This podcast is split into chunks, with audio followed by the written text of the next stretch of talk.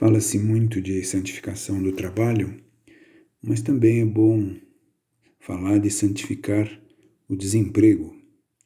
Quando falo de desemprego, falo também de situações assim um pouco incertas, como da pessoa que é, parou tudo para se preparar para um concurso e portanto está numa incerteza quando virá, se virá, se será aprovada.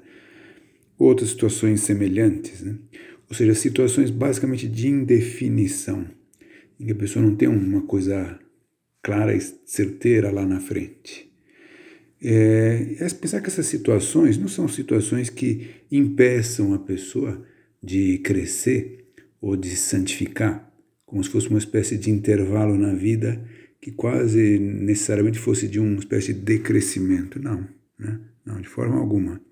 Mas para isso, acho que é preciso cuidar, podemos pensar assim, hum, pelo menos inicialmente, em três coisas primeira delas, a ordem.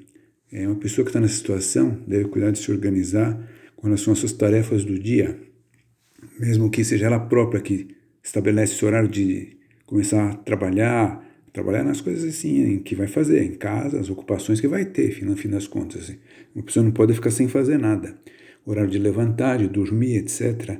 Organizar-se. Uma segunda coisa, nas situações de indefinição, que também é importante, é viver o dia de hoje.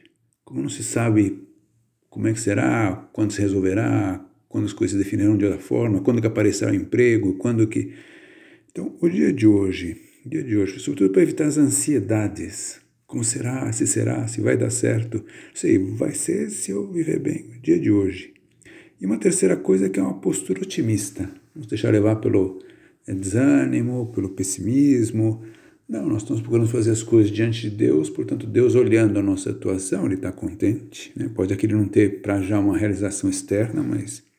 E cuidar também da vida de oração com práticas regulares, que não se descuida da vida de oração nesse tempo, que é um perigo. Também não se deixar levar pelas perdas de tempo na internet, séries, a pessoa se sente mais solta, então não. E depois aproveitar para estudar. Para quem prepara com concurso é óbvio, mas para quem está desempregado, estudar uma, uma língua, estudar outras coisas, especializações, enfim, especificar algo, aprofundar em coisas e também contribuir de uma forma assim positiva em casa. Você vai ficar mais em casa, então isso, um sorriso habitual, leveza, né? esse sentido assim de ajuda, eu estou auxiliando aqui. E também é bom também né, pôr assim a oração como um meio de conseguir isso. Muitas, muitas pessoas na hora do desemprego rezam a novena do trabalho de São José Maria para conseguir quanto antes uma ocupação que Deus ajude para santificar.